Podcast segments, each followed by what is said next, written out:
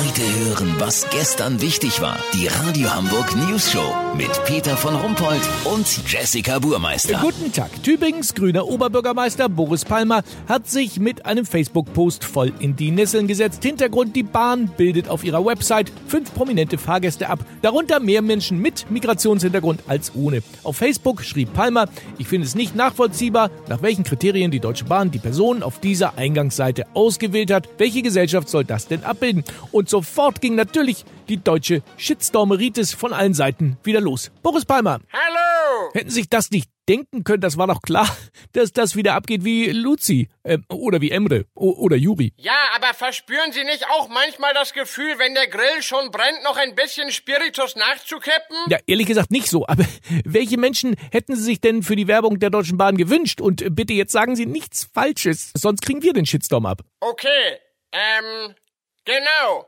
Also ich fand, für einen Querschnitt unserer Gesellschaft waren mir einfach zu wenig Hunde abgebildet.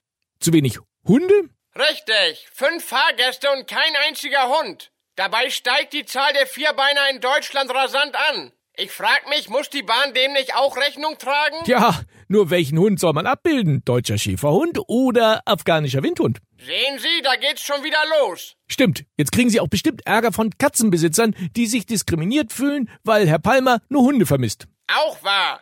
Wahrscheinlich gibt es zahlenmäßig auch mehr Zierfische in Deutschland. Glaube ich nicht. Außerdem, fahren Fische Bahn? Naja, in Plastiktüten mit Wasser drin schon. Oh Gott, Herr Palmer, Sie haben Plastiktüten gesagt. Das gibt bestimmt jetzt wieder einen Shitstorm von den Klimaschützern. Wenn Sie demnächst etwas posten, dann bitte etwas Unverfängliches. Etwas, womit, ja, alle einverstanden sind irgendwie. Was soll denn das sein?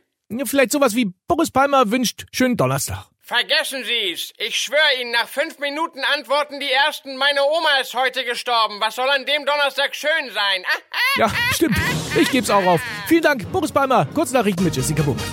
Lärmschutz. In viel zu wenigen lärmgeplagten Bezirken wurde nachts Tempo 30 eingerichtet. Ja, was soll das denn noch bringen? Da schläft man doch eh. Rote Liste. Durch das vermehrte Sterben heimischer Schlachtereien und Bäcker werden immer mehr Mettbrötchen zu Vollweisen.